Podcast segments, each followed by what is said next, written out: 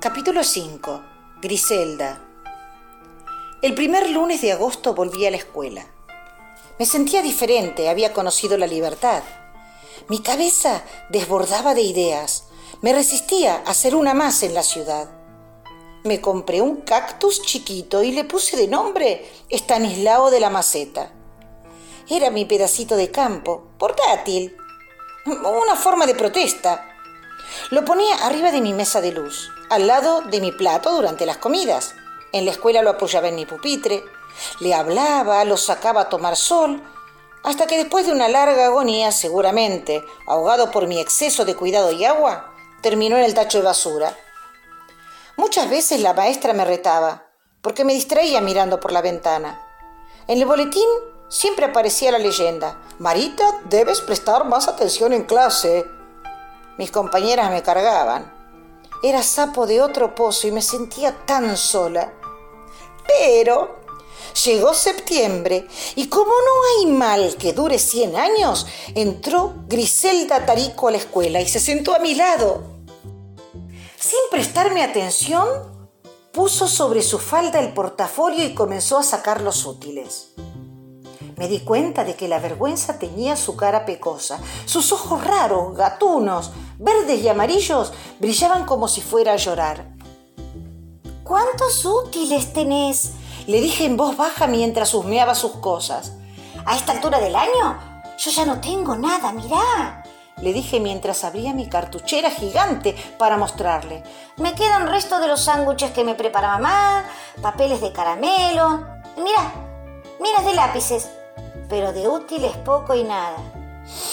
Ay, suspirando con exageración terminé. Pensándolo bien, es un asco. Nos reímos y esa primera risa inauguró una amistad como yo nunca había vivido hasta entonces. Ella tenía un hermano mayor y dos hermanas menores, un papá, teniente coronel, una madre inglesa y una abuela enorme y fastidiosa. La familia era muy organizada, llena de ritos. Empecé a ir a su casa casi todos los días a la salida del colegio. Me querían mucho y me lo demostraban. Tenía en la mesa mi taza, mi plato y un servilletero con mi nombre. En el armario del pasillo, un toallón solo para mí. Cuando íbamos a misa ocupábamos un banco largo. Fantaseaba con que todos me creían una hija más y que yo tenía un papá. Era la única razón por la que los acompañaba a la iglesia, ya que en ese tiempo Dios no me caía bien. Me habían enseñado que castigaba a los que faltaban a misa. Y mi madre nunca iba a la iglesia, así que Dios era injusto. Ella se merecía el cielo y mucho más. Con Griselda dejamos las muñecas por los primeros amores. Hablábamos sin parar, caminando, en la cama, en el baño, en la cocina, por teléfono, todo el tiempo. Nunca jamás nos aburrimos y nunca jamás nos peleamos. Nos contábamos historias en las que éramos protagonistas. Nos reíamos a carcajadas. Con ella me transformé en una buena alumna. Grisi era la reina del orden y la planificación. Y yo del desorden y la improvisación. Y juntas formamos el mejor equipo. Durante dos años fuimos el sobre y la estampilla. Así nos decía mi abuelita. A veces ella era el sobre y a veces el sobre era yo.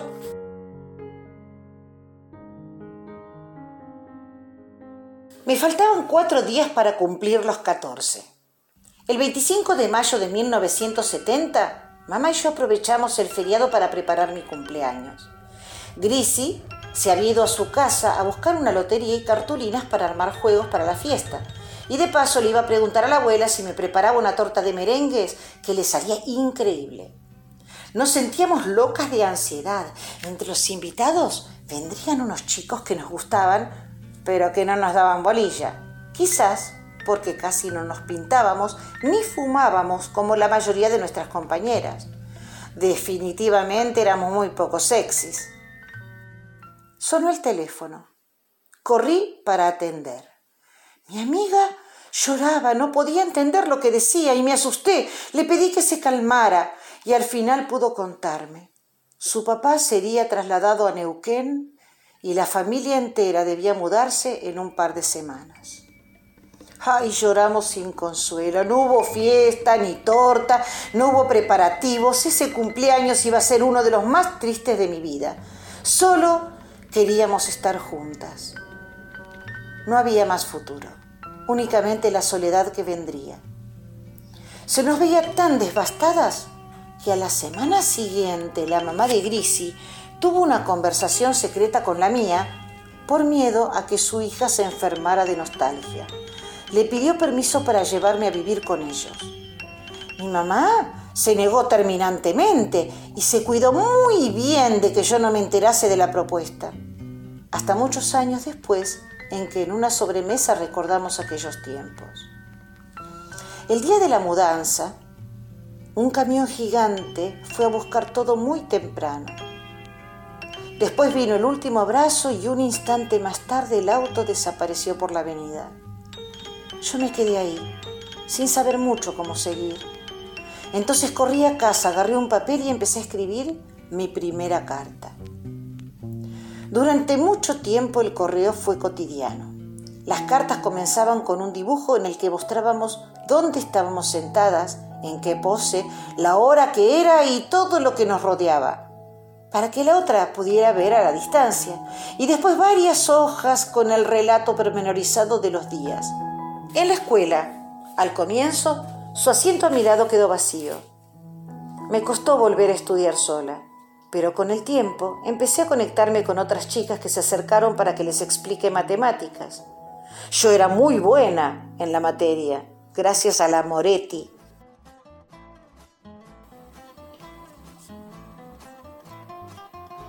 La familia de Griselda vino para las fiestas y como si esa felicidad fuese poca, me invitaron a ir con ellos a Neuquén de vacaciones. Partimos el día de Reyes. En el asiento de adelante, en el Falcon, se ubicaron el papá, la mamá y la abuela. Y en el de atrás los cuatro hijos, la perra boxer y yo, durante el viaje en el desierto de La Pampa llegaron a ser 45 grados. No podíamos abrir las ventanas porque el aire quemaba. La perra babeaba de tal manera que terminamos los cinco plastificados. Para que no se durmiera el padre de Grisi, que era el único que manejaba, había que hablarle todo el tiempo, y esa tarea nos pareció muy fácil y divertida.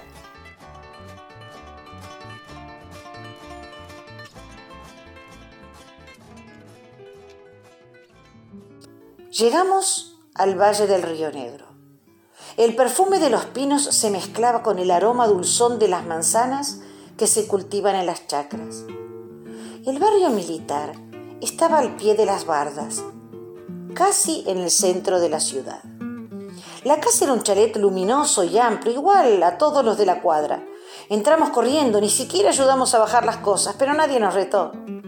Griselda y yo teníamos una habitación para nosotras solas. La primera noche no dormimos, hablamos hasta que amaneció. Y seguimos hasta el almuerzo sin parar. Y cuando nos tiramos en la casa para ver la novela de la tarde, nos desplomamos en una siesta gloriosa. Cuando nos levantamos después de la merienda empezó la diversión. Había bicicletas para todos, pero yo casi no sabía andar. La abuela nos gritaba desde la puerta, aterrorizada al ver mis espectaculares caídas. Pero se dio por vencida y prefirió encerrarse en la cocina para no ser testigo de mi ridículo deceso. Con muchos golpes, risas y curitas logré dominarla. En un par de horas empezamos a recorrer las calles de la ciudad. El atardecer dibujaba mi sombra oscura en la rojiza luz del asfalto. Por la mañana, después de desayunar, las dos arrancamos solas con nuestras bicicletas. Nos detuvimos frente a la fachada del hospital de Neuquén. Era viejo y bastante descuidado. Grisi había comenzado a asistir como voluntaria en la sala de neonatología, invitada por una monja de su escuela, y me había pedido que la acompañe. Ese lunes de enero de 1971 entré por primera vez a un hospital sin mi mamá. Recorrimos largos pasillos de paredes descascaradas. Llegamos por fin a una sala con todas las cortinas cerradas, casi en penumbras. Una única nurse estaba a cargo de 18 cunas. Nos detuvimos en la puerta. Al vernos, con una amigable sonrisa, nos hizo pasar. Nos sentamos a un costado. Griselda me presentó, mientras nos poníamos sobre nuestro calzado, unas bolsas de tela blanca que la mujer nos alcanzó. Luego tomamos de un estante un camisolín de mangas largas y una cofia. Nos lavamos bien las manos y enjuagamos con alcohol. Ya estábamos listas. Empecé a recorrer las cunitas. La mayoría de los bebés tenían sus brazos, piernas y pies arrugados como viejitos. Apenas se oían llorar, parecían gatitos con sus afónicos quejidos.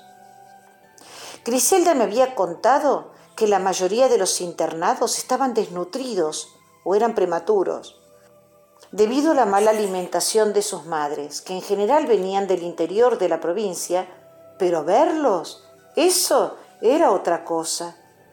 La enfermera me preguntó si me animaba a cambiarlos. Asentí con mi cabeza. Estaba tan conmovida que no lograba emitir sonido. Ella me miró con ternura y comenzó a enseñarme para hacerlo sin tocar las agujas hincadas en sus brazos o las ondas de sus bocas y narices. Los pañales eran pequeños trapos percudidos, viejos repasadores de cocina, retazos de sábanas gastados o restos de ropa usada, pero suaves y bien planchados. No había que ponerle ganchos ni chiripá para sostenerlos, porque los bebés no se movían.